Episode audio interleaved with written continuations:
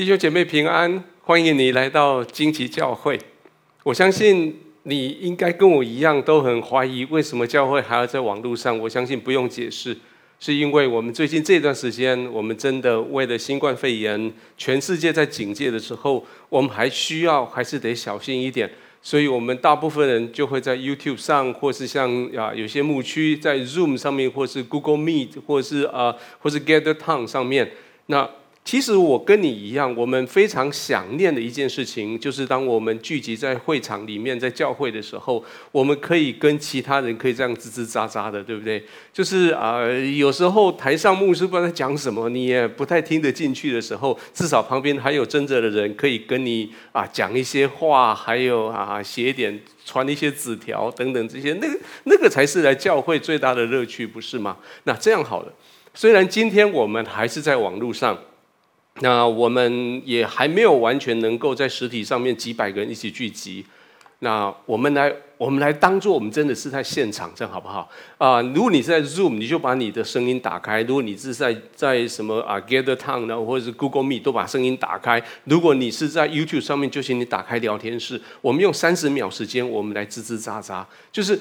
不管你看到谁，或是你真的是，你就开始在上面写字，来开始来来欢迎大家，然后跟大家讲话，好吗？好，三十秒，现在开始，好，继续，你可以讲话，可以吵闹，可以继续继续，三十秒快到了哈，现在我们就过了五秒钟了，你继续上面打字，跟人家 say say hi 啊，跟人家啊，那就当做你是在现场，当做你的朋友在你现场。如果你在 YouTube 上面，如果你在啊 Google Meet 上面或者 Zoom 上面看到那个脸孔，你就大声跟他讲话，对，可以跟他讲话，好吗？好，我们在十秒钟。那十秒钟以后就听你听我话哈，你不要再闹了哈，再十秒钟就好了哈。好好，赶快赶快，最后的五秒钟要收场了哈。好，四三二一，好，停下来，好，听一下牧师讲话。好了，好，我我们来跟跟，请你跟旁边人说，可以这样子面对面，真的很好。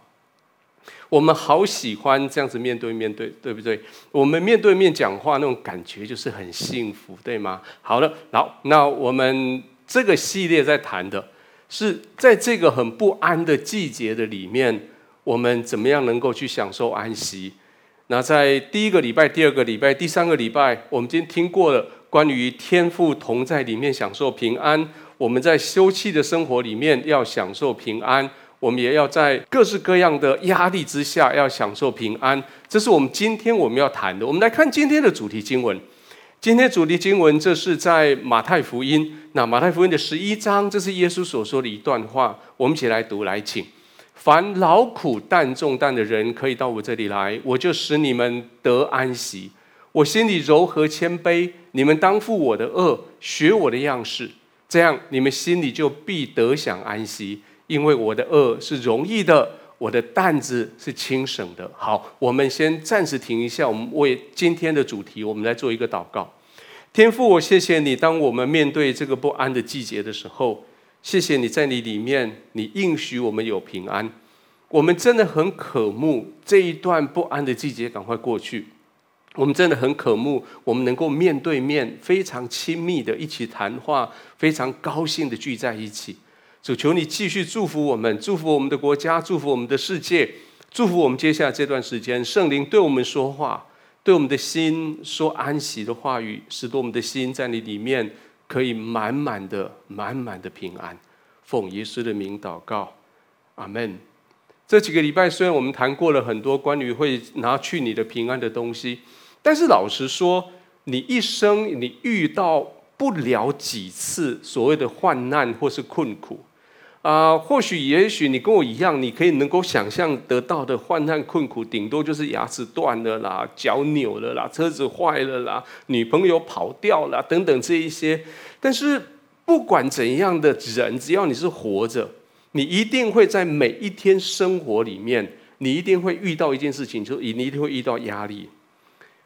压力不仅仅在你人生最低谷、最糟糕、在挣扎的时候会有压压力。压力在你生命的高峰的时候，还是会有压力。最近刚结束的奥运，很多我们的选手，还有全世界的顶尖的的选手，他们得了金牌。让我告诉你，在我的眼睛看起来，现在压力最高的就是那几个世界纪录保持人，他们就是有压力。他们压力是什么？压力他们要维持第一名。就像过去这一两年以来，这个肺炎给大家带来的全球的的灾情，那像我们在台湾这群人，我们就算在台湾，其实我们的环境，老实说，过去这一年多，如果不是五月以来的这个这个大的爆发，其实我们的生活不会感受到太多这种这种恐惧。但是很不幸的，五月之后啊，因为这个大爆发，所以使得我们现在就活在恐惧的里面。那我很，我们就会很怕。在不对的时间到了不对的地方，去遇到不对的人，那我们就口罩都戴得很紧，那不停地洗手，而且就必须要像这样子的录制节目的时候，旁边就会写一行字说，这个录制就是按照当时的防疫的标准。对，那啊、你就开始讨论要不要打疫苗，要打哪一种疫苗，打了以后有没有副作用啊？到底到现在有些人在谈论的是，那我们什么时候还打得到疫苗？就算这些事情都没有，就算世界都是一样的太平，你每天光是活着，光是工作，光是维持你的家庭，教养你的小孩，每一天都是有压力。所以今天其实我只是想告诉你一个很重要的东西，请你跟你旁边人跟他说：只要活着就有压力，只要活着就有压力。各位，这是我过去这二十八年以来，我自己除了牧师以外的另外那个专业，我所面对的。那我讲这样子有两个意义，一个是说，在过去这二十八年以来，我在职场上，当然我自己面对很多职场上的许多的压力。可是另外一方面，在过去这段时间，我的职场里面，我所做的工作，就是帮助许多面对压力的人去处理他们的压力。很多人因为压力的关系，引来了很多的身心的症状，包括情绪的困扰、睡不着觉、睡眠障碍、关系紧张等等这一些。或许各位，或许你你就是其中的一位。你面对压力所带来的这些的不舒服，那我们要用很多的方法，想要去消除这样子的压力。今天在世界上有好多这样子的声称对压力有帮助的这种有疗效的器材啦、药物啦、课程啦、疗程啦、活动啦、讲座啦、服务等等，这些东西越多，越表示这个社会的压力重担是越大。表示越多的人需要得到在压力上面得到释放、得到疏解，特别是最近这一两年，在新冠肺炎的威胁的下面，我们有越来越多的压力产生在我们里面。然后在最近我看到一个数据，说在啊美国 CDC 他们的疾病管制中心的一个研究，说在在新冠肺炎之前，全美国受访的民众百分之十一的人。会说他们的生活有压力，可是，在今年的六月，他们重做这个研究，发现得到的答案是百分之三十三的人说他们活在压力之下，而且这个数字不不不分任何的年龄、种族、性别，或是他们居住的地方，大家三分之一的人口说他们活在压力之下。那压力到底是什么？压力，当你想到压力的时候，你就想到有一些气瓶上面有一个码表，或是某一些东西上面有一个表，那那是叫做压力，这个叫压力表。那我给你压力，一个很简白的、很直接的、很容易明白的、很能够解决问题的一个一个定义。我我给压力下这个定义，我说压力是什么？压力如果照物理学的公式，压力说作用在物体表面垂直方向每单位面积的力的大小。就是分布在特定的作用面上的该面积的比值叫做压力，所以简单的说，就是一个重量，或是或是一个力量，或是一个重力压在一个面积所产生出来这个数值叫做压力。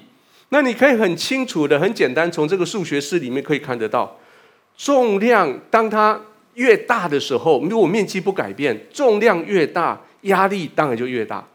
如果重量不改变，面积越大呢，那压力当然就是越小。那放在我们的生命里面来看，在我们的生命来看，不管是重量的来源，或是面积的去处，或是压力的去处，都有这四个很简单的区分的方法。你的重力，就是说你生命所承受的东西，是从你的身体，从你的心理，从你的社会，或指的是你的关系，或是你的灵命，指的是你的灵性，你跟上帝的关系。这四个地方会给你压力的来源，而这四个地方来的东西，你要把它分分派到这四个方向去：你的身体、你的心灵、你的社会、你的灵性去。然后他们所产生的压力也表达在同样这四个。所以你常常听人家说，压力大的时候怎么办？赶快去运动。做的是什么意思？就是把你的生理的面积、身体的面积把它增大，增大以后，压力就会变得好像比较小一点。那在这个简单的公式之下，你可以看到许许多多的人，其实他们活在各式各样的压力的下面，包括生理的压力、生命的周期的压力、人格的压力，是心理的压力，包括社会对你的期待，这是你应付期待的压力，还有包括你人生自诩，你认为人生的目标，这是你的灵性的压力。而当这些压力产生压力出来的时候，跑到你的生理、你的心理、你的社会、你跟上帝的关系里面，所以你就很自然产生。各式各样的啊疾病，各式各样的心理状况，各式各样关系上面的这些的紧张。那今天我们用刚刚耶稣所说的那句话，还有刚刚给你的是很简单的这个物理学的公式，我们先来谈一谈。那在这种高压力的环境之下，你怎么样去在这里面得到平安？第一个，你要得到平安的方法是活着，你要承认这件事情。只要你活着，就一定有压力。这是我们刚刚已经已经认清的一件事情。你不必发生什么生命事件，你只要活着，就一定有压力。因为我们已经习惯，事实上我们已经都习惯在某一个压力之下，对不对？比如说今天，今天我们在这个地方，在你在媒体之前，其实你正在承受一个公定的压力，这个压力叫做一大气压。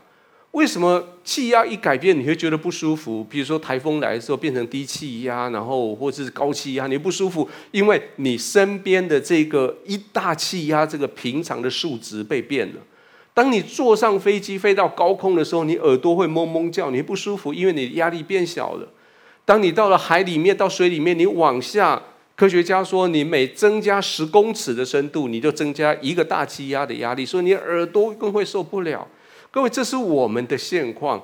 而就社会心理来说，我们每一天就是活在工作的啦、家庭的啦、社会的啦、经济的啦、地位的啦、民生啦这些身体的啦、压关系的啦、生活事件这些的压力的下面。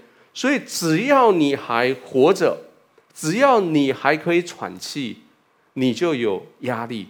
所以反过来，如果你觉得你有压力，表示你还活着，请你跟你旁边你家人说，我们都还活着，我们都还活着。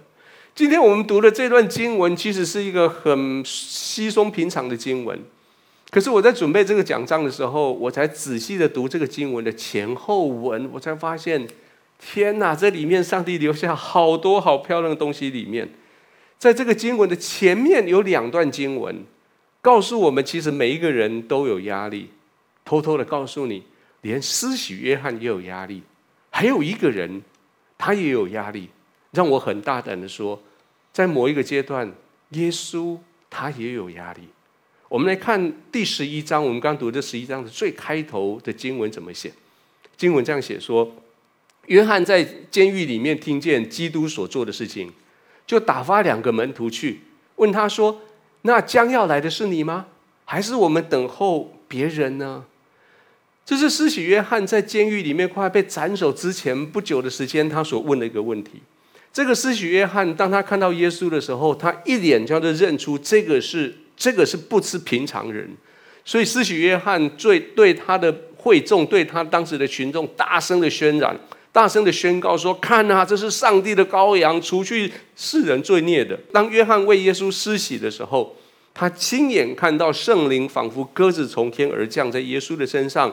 也亲耳听到神的声音，天父的声音在天上说：“这是我的爱子，我所喜悦的。”所以他就到处见证这个耶稣，他是将要来的这个弥赛亚。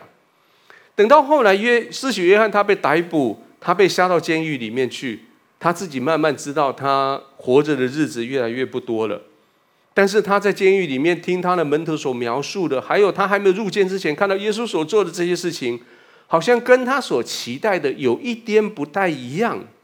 他看到在这个时候，耶稣还在周游四方，在那边传道、教训人、医治人，好像好像我大脑里面看到的是耶稣就很优雅的，就在各个地方来来去去，好像一点都不像要去颠覆罗马帝国的那种那种革命家的那种样子，好像一点都不像重建以色列帝国的那种弥赛亚该有那种类类似像一个国家领袖的那个样子。耶稣就是这样温温柔柔的四处去，所以施洗约翰他面对的一个压力，这个压力从他的灵性上面来，这个压力说。到底这个耶稣是不是我在期待的那个弥赛亚？从我过去我对于弥赛亚的，从旧约给我的这些认识，圣灵给我那些的启示里面，跟耶稣他今天所眼中让我看到的耶稣有没有一样，还是有什么差异？或者我我会不会我误会了什么？难怪这个时候他的信心受到挑战，他的心承受了压力，这个压力使得他。来到派的学生来到耶稣这边来质疑，说将要来的是你吗？还是我们要去等候别人呢？耶稣看听到听到施洗约翰这样子的质疑，耶稣他的回答也很妙。耶稣并没有直接回答说我就是，但是耶稣他用实际生活的记录来回答施洗约翰的质疑。耶稣跟叫他的门徒说：“你去回答是约翰。”说你们去把所听见、所看见的事告诉约翰，就是瞎子看见、茄子行走、长大麻风的捷径、聋子听见、死人复活、穷人有福音传给他们，然后凡不因我跌倒就有福了。耶稣说：“你不用回答他我是不是弥赛亚，你只要回答他你们看到了什么。如果用刚刚那个公式来看，就是约翰他承受一个重力，这个重力产生了压力来问他说：耶稣是不是弥赛亚？”耶稣用那个面积把它睁开来说：“你看事实，事实就是以上所说的：瘸子起来行走，瞎子看见，麻风的得医治，穷人有福音给他们看，死人复活。让那个面积增大以后，他期待施洗约翰因为这样子压力就可以降下来。然后我们接着来看，看耶稣呢？当耶稣他面对压力的时候，耶稣他怎么处理？”在马太福音接着十一章二十节到二十一节，就是耶稣讲这句话之前不久，那记载了这一段。这段他说，耶稣在诸城中行了许多异能，那些城的人终不悔改，就在那时候就责备他们说：“格拉逊呐，你有祸了；伯赛大，你有祸了，因为在你们中间所行的异能，若行在推罗西顿，他们早已披麻蒙灰悔改了。”那耶稣他说：“如果这事情行在你们里面，为什么行了那么多的异能？你看，瞎子看见，瘸子行走，大麻风大麻风的得洁净，聋子听见，死人复活，这么多的事情都产生在你们里面的，可是你们竟然不愿意相信，不愿意悔改。我做了一个很大胆的假设，我假设说，耶稣在这些地区的福音工作，其实。”并没有照他所预期的那么的有果效。或许，如果我们把耶稣放到回到刚刚那个公式里面，或许耶稣也在承担某一些的压力。各位，当你知道施洗约翰跟耶稣基督这两位我们在属灵上面的一个是救主，一个是我们的伟人前辈，他们在专业工作上面都很多压力的时候，你有没有觉得自己不孤单？每一个人总有重担的压力在你自己的肩头上，不是吗？妈妈的重担，有些妈妈的重担是叫孩子每天要早上起来起床。最近我听到一个妈妈说，她最近的重担是让孩子她不去学校，但是照着学校的生活，在家里面居家上学的时候，照学校生活作息来活。哇，那个好大的压力。孩子的重担是什么？孩子的重担是想去学校，不能去学校；不不去学校，在家里又不能自己偷懒，不能在那边摆烂，那是他的压力。其他人也有重担，不是吗？有些的重担是家里面有一些特别的疾病，有些的重担是家里面有一两个很特别的人，或许是犯法的，或许是做其他的奇怪的事情的，这就成为家庭的一些的重担。我我认识一位弟兄，他在他在防重业工作，他的重担是。他已经好久没有做完，没有做成任何一笔生意了。各位，你说那重担这段时间，呃，压力这段时间，精神科医师好一点吗？没有，他们也有很多的重担。过去这这这二十几年来，我很竭力的想要救助忧郁症的病人脱离那些死亡的威胁、死亡的念头、自杀的意念。但是我老实告诉你，在过去这二十几年来，有好几位自杀成功的人，我是他们在死之前谈话的最后一个对象。你想要身体健康？你好像希望像奥运选手一样，听说这次奥运打完了，大家很多人都去买羽毛球拍，要开始打羽毛球了等等。但是你天生遗传，你就是体弱多病。你看到那一些那那些人在跑马拉松，可以跑得那么好，跑一一百米、跑五千米跑那么好，你也想跑。可是你上了那个跑步机，你跑到二十分钟，你就喘得过不去，你就得赶快下来了。你希望你的疾病得到医治，但是每个医生看到你就只能没有话说，只有一摇摇头。你希望别人跟你一样把事情啊，你希望别人告诉你说啊，你不要这样，你把事情看开一点吧，就是放松一点。可是你天生的，天生的就是完美主义的性格，你没办法随便。你就算把自己已经放很松了，别人还觉得你的要求太高。你的家人也许对你充满了期待。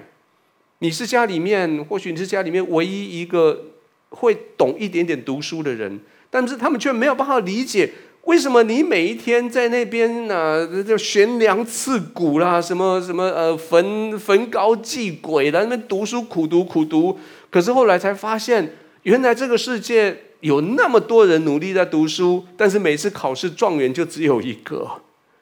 你也希望你的家庭能够和睦，但是你跟你的配偶一开口就不对嘎，就吵架。你希望你的孩子成功，可你的孩子每次你一开口，他们就说你啰嗦，管太多。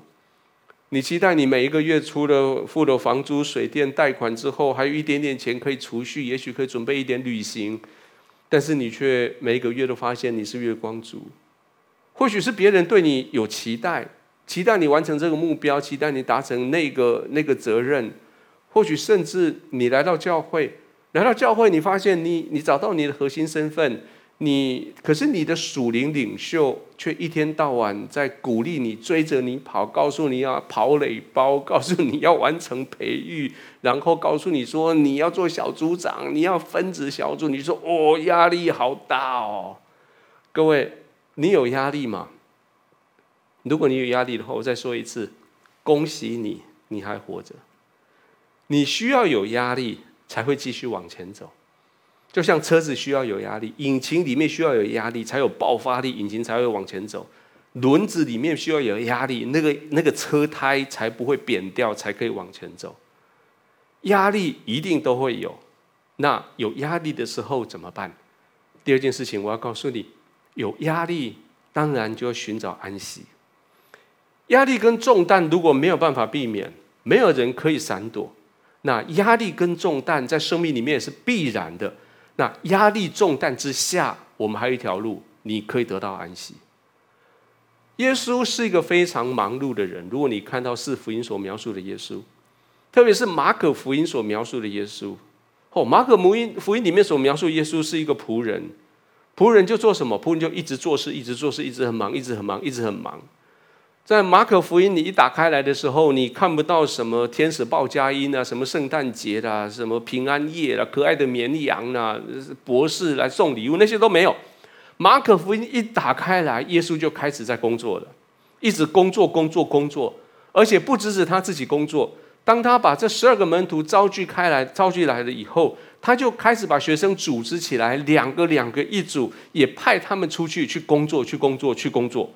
到马可第六章的时候，这一群人出去以后回来，他们很高兴回来，他们回来跟耶稣报告他们的工作，回来以后很兴奋的跟耶稣说：“耶稣好棒哦，我们出去工作，我们好多的这些工作的果效，我们要回来跟你报告。”同时，在马可福音第六章，他们带带回一个消息，是说施洗约翰已经死了。那看起来，耶稣我们的老师，新的季节要来到了。好兴奋、好高亢的一个生活环境，一个工作环境里面，我们看耶稣接着做什么？马可的第六章三十一节，我们一起读来。他就说：“你们来，同我暗暗的到旷野地去歇一歇，因这是因为来往的人多，他们连吃饭也没有功夫，他们就坐船暗暗的要往旷野的地方去。耶稣在最忙碌的时候，在门徒们最兴奋的宣教旅程回来的时候，耶稣忽然间跟他们说：“休息一下。”耶稣的这一生充满了挑战，这些挑战也许成为他压力的来源。那施洗约翰死了以后，他的挑战就更大，因为新的季节开始了。这些新的挑战、新的季节，使他人生的目目的，他道成肉身，要在十字架上面付上代价，这个目的更接更接近了。可是同时，他跟法利赛人、跟犹太当局、跟罗马政府的那个冲突张力越来越强。在这种高张力之下，耶稣他发了一道命令，说：“我们去休息一下。”其实我我学习了耶稣这个，我学习的很好。我也不知道什么时候开始的，我发现耶稣这一道方法还蛮不错的。压力很大的时候，就喊休息一下。当我自己觉得压力很大的时候，事情很烦的时候，很多人问我说：“勇哥，那你压力很大，事情烦，你怎么休闲？你怎么消除压力？”我告诉你我的秘密：我去睡觉。那有的时候，丽英姐会发现我在家里面睡觉的时间变长了，她就会警觉到。他知道有些事情在我心里面在搅和，在在翻滚，在在压力，所以他就很很贴心的跟我说：“亲爱的，你最近有什什么事情让你有压力？我可以跟你分担吗？”也许你会问我说：“嗯啊，压力大啊，你怎么睡得着？”我告诉你，我是怎么计算的。你有事情叫你压力大，对吗？所以因为压力大，所以你不敢睡，要醒着想办法把事情给解决。结果呢？结果问题没有办法解决，所以时间过完以后，你问题没解决，你也没有休息到，没有睡到，对吧？大部分是这样。我后来我怎么想？你我有事情叫我压力大，所以我就跑去睡觉，暂时不管它。结果呢？问题有没有解决？没有，问题还是没有解决。但是呢？但是我休息到了，我睡觉到了。或许在我睡觉的那段时间，问题自己解决了；或许在睡觉那个时候，我的体力恢复了，我有头脑力恢复，我会找到解决的方法。或许我一睡过去，事情解决的时间已经过了，我再解决都没有意义的事情就不用解决，也就过去了。那至少我赚到了休息。弟兄姐妹，压力大的时候，你要做什么？请你跟你邻居说休息呀、然后再跟他说啊，不然嘞，你应该把两句加在一起吗？说休息呀，啊，不然嘞，休息不是逃避压力，休息不是推卸责任，休息是要让你下面那个面积让它变大，在你的生理上，在你心理上，在你关系上，在你跟神的关系上，把面积变大。变大以后，重量虽然不变，但是你压力会减少下来。重量不减少，甚至越来越大，但是你的受力面积变大的时候，你身体休息了，你心理休息了以后，你的受力面积变大了以后，你的压力就变小了。各位，这个我讲这个不是现代现代心理学的理论的建议，这个也不是什么精神科医师他们告诉你的秘诀，都不是。也许你不相信，我告诉你，这是天赋的命令。我们来看天赋命令写在哪里：六日要做工，但第七日就是安息圣日，是向耶和华守为圣的。凡在安息日做工的，必要把他治死。故此，以色列人要世世代代守安息日为永远的约。这是我和以色列人永远的圣据，因为六日之内，耶和华造天地。第七日便安息舒畅，你可以看到后面那四那七那四个字吗？神到第七日他安息舒畅。两个礼礼拜以前，当荣和哥谈到怎么样借着休憩来得到安息的时候，他提到一个很重要的一个概念，一个圣经的概念。他说安息是十诫里面的一诫。十诫里面告诉我们说，不可有别的神，不可拜偶像，不可妄称神的名，不可不孝顺父母，不可杀人，不可奸淫，不可偷盗，不可作假见证，不可贪心。这些不可、不可、不可、不可的里面，他加了一个第四诫，说你不可不休息。各位，十诫里面很清楚告诉你，不可以不休息。休息不是你去要来的，不是你去争取跟老板要来的。休息是上帝命令你要这么做的。休息不是那些心理健健康专家告诉你要做的。休息是这本圣经告诉你要做的。休息，简单的说，它是上帝的命令。请你再跟旁边人家讲一次，说休息是上帝的命令。而且让我告诉你更恐怖的。休息不仅仅是上帝的命令，而且上帝的命令是有罚则的。这个罚则照着这这段出埃及记的经文，他说：如果你不休息的话，在安息日做工的要怎样？必要把他治死。法则是把他给弄死。呃，对了，如果用现在你的眼光看，哦，是很强。那可是你想想看。法则很重要，其实就是说，如果你不休息，可以，你不休息，上帝就打死你，让你一直休息。你有看过很多人不休息，到最后不得不休息了吗？你有看过好多人不休息，到最后身体病的受不了，就不得不休息吗？就是这个概念。在生活中，你有劳苦有重担，但是这是你逃不掉的。在我们的生活中，你逃不掉劳苦重担，在生活中，你就要有安息。劳苦重担一定会一直压在那里，劳苦重担，你的生命会一直被压迫，压在你的面积上，那会在你的生理、心理、你的情绪、你的关系里面，来把这个压力给表达出来。如果劳苦重担在你的生命里面好好的表达出这压力的时候，你的生命就会发出生命的芬芳出来。很多的这些脑力会被激荡出来，很多的生命果效会帮助你身周的很多人。如果这个压力是好好的这样好好的去处理它的话，如果你只有压力，你没有休息，你只有重量，你的面积不够大，你到最后你会爆开来。一旦你爆开来，生命的喜乐就不见了，身体的健康就受到危机了，情绪就困扰了，你跟上帝的关系就受到挑战了。然后呢？然后你就把你的压力转嫁到其他人身上，影响到你身边的人，然后压力变成更多的你的重量的来源，使得你压力变得更大。各位，你有压力就要休息，你自己有压力你不休息，会造成别人的压力。我们好多人每一天努力的工作，每天努力的赚钱，问他为什么你要努力工作赚钱？你说没办法啊。因为有贷款要付啊，有孩子要养，有车要养啊，还有我们要布置我们的家，把它弄得漂亮一点呐、然后你就忙得没有时间享受自己所买来的、所布置来的那个房子。你每天天还没亮就出去，天黑了才回来。你为了要养孩子，结果你没有时间跟孩子在一起。啊，有些人说这个叫做房子的奴隶。曾经有有一个朋友跟我说，他一直到他得了一个很大的病，不得不在家休养的时候。他才有机会在他的家里面，他花了好多钱买了一个房子，他在那个家里面好好的享受早餐，不敢去上班的人慢慢吃早餐。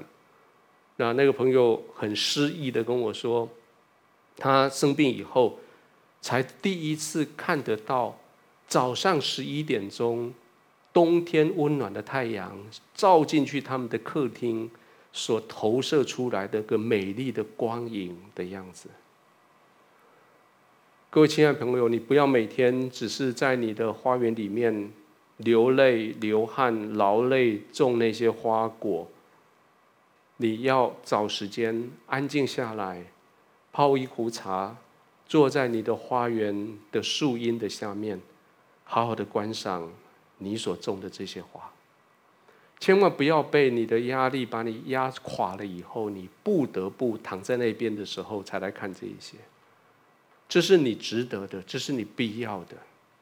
创造绝对是神的工作，但是神创造之后，用安息舒畅来享受他的工作。圣经说他享受以后，他安息，他舒畅。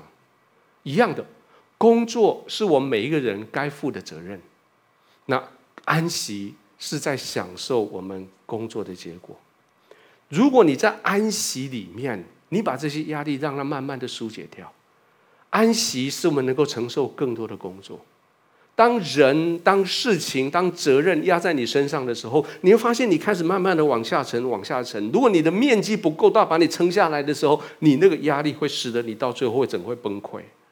各位，安息不是逃避责任，安息也不是推脱责任，安息是让你创造更大的受力面积，让你可以承受更多的责任。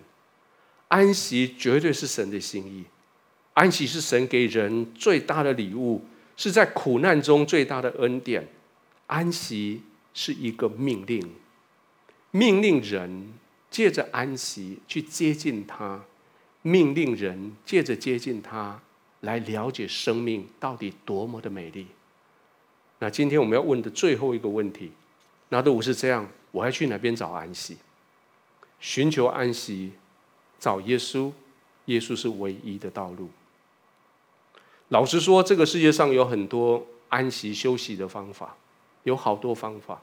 我们刚看到那个那个方程式里面，那个压力一出去，你必须要找到你自己的安息的方法。你想要加在面积上的压力方法，很多人在那个面积上面在工作啊。最近我看到一个数据，很有趣的数据，他说在二零一九年的时候。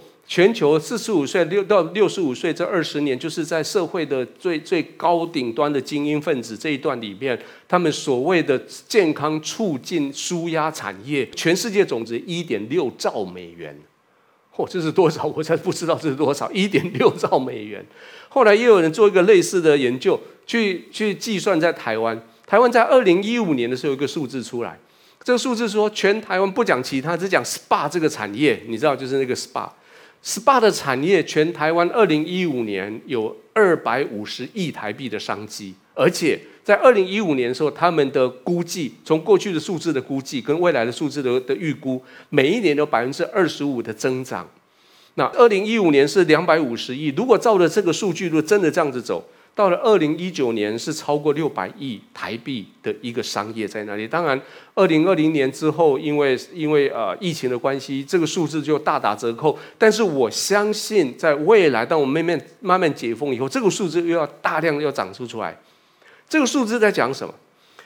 这个数字在告诉我们说，几乎每一个人，我们都意识到压力的存在。所以，我们刚刚我讲了那么多，对，其实我我在讲，你自己在点头，因为那个就是在描述你的现况，那个没有解决问题，只是描述你的现况。你愿意为你的压力，呃，在你生活里的压力做一些东西，来能够换取一些平安。每一个人都愿意。问题在这里，问题是你付了代价以后，你的压力有没有减缓？问题是你付了代价以后，我们使得压力变得更大？在过去几个月，我发现到一个很有趣的问题。在台湾，新冠肺炎进到台湾来的传播链里面，我们在寻找那个传播的足迹的时候，我们才发现，哦，原来还是有人愿意冒着感染的危险，踏足一些他们自己觉得可以疏解他们压力的所谓的特殊职业场所。那也因为他们去那些特殊职业场所，所以他们的足迹一开始不方便跟人家讲，结果使得疾病在有段时间失控。这些行动使台湾的这些防疫的这些本从资优生差一点掉到谷底。你还记得这这几个例子？那后来我想想，哎，在减压的行动上面，好多人一误用减压行动，结果减压行动变成你压力的来源。耶稣很清楚知道我们是如此的在这种挫折的里面，所以在马太福音，他提出这样的一个邀请。他说：“凡劳苦担重担的人，可以到我这里来，我就使你们得安息。我心里柔和谦卑，你们当负我的轭，学我的样式，这样你们心里就必得享安息。因为我的轭是容易的，我的担子是轻省的。”劳苦重担是有出路的，各位，这个出路就在耶稣这里。请注意哦，耶稣并没有说凡劳苦担重担到我这里来，我就使你没有当没有劳苦没有重担而不。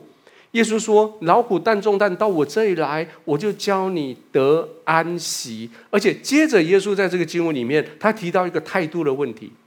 他提到一个态度问题，他他面对他自己工作上的压力，面对刚刚我们所说的施洗约翰的那个压力，他来到上帝的面前，他做了一个简单的祷告。在接下来的第十一章二十五节，他很简单的跟神说：“父啊，天地的主，我感谢你。”这是耶稣的态度，也是我们面对压力的一个重要态度。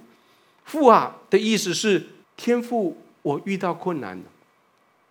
各位就像一个孩子遇到困难，来到他的爸爸面前说：“爸爸，我遇到困难了。爸爸，我的事情好为难。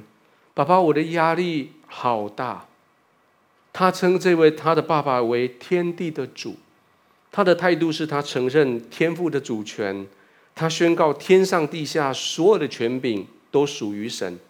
他放下他的主张，他接受天父的带领，完全信靠他。他是主。使许约翰的怀疑，博赛大的拒绝，这些都是劳苦担重担的事情。但是这些都在天父的手里，都在天，这些都是上帝的事情，天父的事情。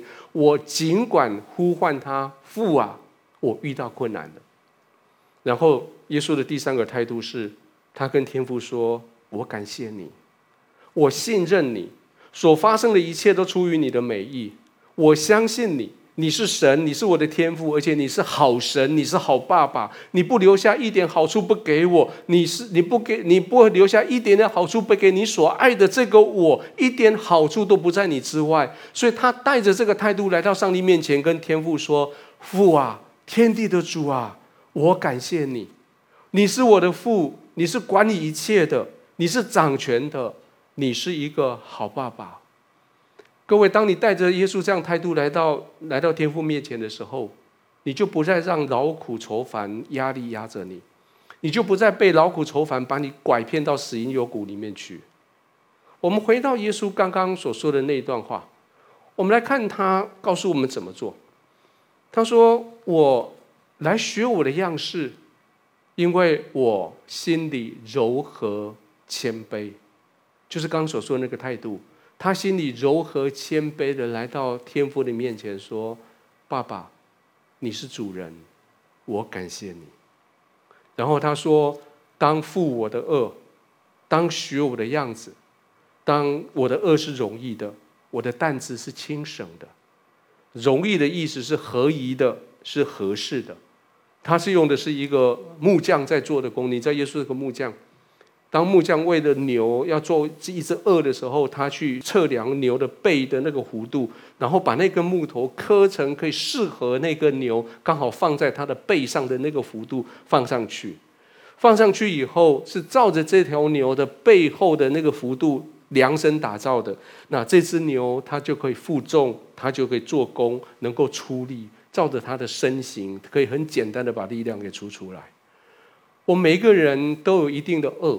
我们每个人都有一定的担子，我们每一个人的身上，我们的生理、我们的心理都不一样的尺寸，我们有不一样的重量。这些恶的担子的尺寸跟重量，都是上帝量身打造给我们每一个人的，而且上帝保证每一个人都是合身的。多少时候，其实你想一想，其实你不是担子重，而是你那个恶不合身。当你背起一个担子的时候，你说这担子蛮轻的，可是背起来就是不舒服，不是重量的问题，是那个担子不该你来背，不是重量的问题，也不是大小的问题，而是那个担子适不适合你，这个担子是不是你的，这个恶是不是你的？当你看到别人背上背着那个担子，你他背上背着那个恶，你看起来他走得很轻松，你就把它抢过来背在你身上，结果你走起来就是不舒服。因为那个不是你的担子，有时候我们会背会抱怨我们自己身上的恶，我们背上的担子超过我们我们的的能力，超过我我们的这些我们的期待，所以我们会有压力。所以耶稣说：“来，来到我这里，我就使里面，我帮助你把你的担子换掉，换成适合你的担子。然后呢，然后学我的样子。”我陪着你，我们一起走。你怎么，我怎么走，你跟着我；我怎么背，你跟着我背。我们的生命里面，上帝为我们每一个人都创造一个适合我们生命特质的担子。也许在你家里里面有一个特别需要照顾的小孩，也许在你身上有一个医生摇头的一个疾病，也许你的家庭里面发生一件没有办法忘怀的创伤，也许在你身上有一个别人没办法理解的特殊的的一个状况。我们再回来看看这个方程式，如果加在我们生命上面的重量的担子是照着我们量身打造的，那我们把它放在我们生命里面的面积上的时候，我发现，在量这个方程式里面有一个很有趣的地方。如果我可以让面积变得很大，那我的压力就会变得很小。简单的说，如果我的受力面积趋向于无限大，各位国中以上的物理跟数学的概念，你就可以算得出来，压力呢，压力就趋向于零。我们来看那个经文，我发现那个经文在讲这个数学公式，我们去读来。我是葡萄树，你们是枝子。藏在我里面的，我也藏在它里面，这人就多结果子，因为离了我，你们就不能做什么树。葡萄树将养分源源不绝地送到枝子里面来，葡萄树将枝子的压力、苦楚毫不保留地吸收带走，不断地在那边做那个交换，使得这一只枝子它连接到葡萄树上的时候，葡萄树连接到。大地上到整个土地上的时候，它的面积趋向于无限大。我们的生命中的劳苦重担、困苦愁烦，在耶稣里面找到出路的时候，他为我们预备劳苦重担的恩典跟祝福的时候，我们的面积趋向无限大，我们的压力就趋向于零。耶稣说：“我的轭是容易的，我担子是轻省的，不仅仅你自己背，他跟你一起背。”他愿意跟你连接在一起，就像葡萄树跟枝子连在一起一样。各位老师说，这是一个非常简单的一个概念，但是在这个简单的概念里面，却带着极大的恩典。有够安息在神的同在里面的人，是蒙受极大恩典的人。老实说，这个概念不是所有的人都可以接受，不是所有人都懂，不是所有人都都有这个概念。那谁可以领受呢？今天你听我讲了这么久，谁可以领受呢？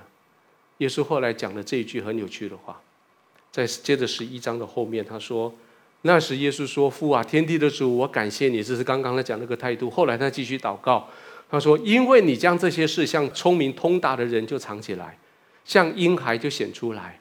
父啊，是的，因为你的美意本是如此。在生活的压力中享受平安的秘诀，其实很简单。”就是把面积加大，就是这样。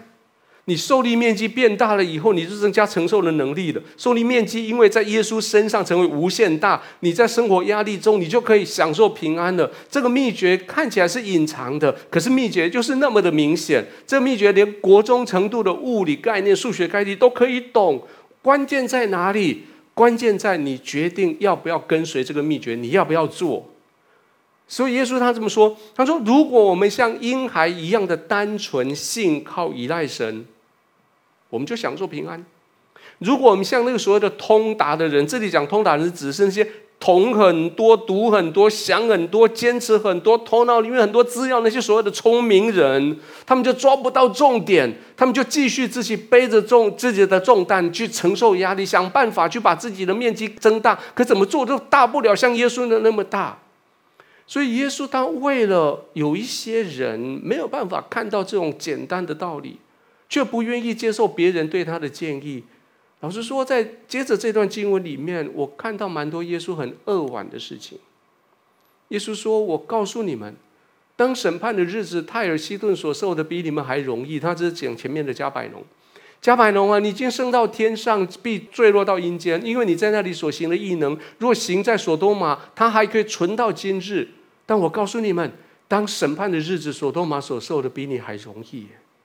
耶稣这句话的背后是，当他看到你自己在那边默默受苦，不因为接到葡萄树上，他心里面为你多难过。他说：“我亲爱孩子，你不必再这样受苦。哎，你那个面积，你不必自己去找面积，我可以跟你连接，我们可以进入无限大面积，你的压力可以变成趋向于零。哎。”你的生活是可以生活在一个压力，可是却是有建设性的压力里面来的。各位，今天最后，我用耶稣这段话要来邀请你。耶稣说：“一切所有的都是我父交付给我的，除了父，没有人知道子；除了子和子所愿意指示的，没有人知道父。”你在你生命里面有重量、有压力，可在天父那里，他有无限的能力、无限的祝福。耶稣他成为唯一的道路，要连接你跟天父。他为你付上了代价，他为你在跟天父中间那条鸿沟填满了，然后他站在上面说：“天父，一切所有的这父交付给我的，我借着我，你们可以认识天父。”他说：“我也愿意，只是给你知道怎么样把你压力在压力世界里面得到平安。”叫你知道天父，认识天父，他愿意连接于你，叫你知道天父是那么的爱你，他愿意连接于你，跟永恒的能力连接起来，让你的受力面积变成无限大。各位，你愿意当他伸出手来的时候，你愿意伸出手来接受他吗？好吧，这时候我邀请你跟我一起来祷告。当你眼睛闭上来祷告的时候。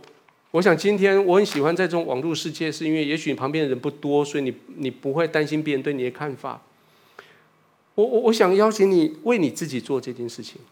我们中间有一些人，你有压力，那个压力大到你不知道该怎么办。但是你刚刚听到你说好哎，我希望能够连接到耶稣，把我的受力面积变大以后，我压力可以减少一点。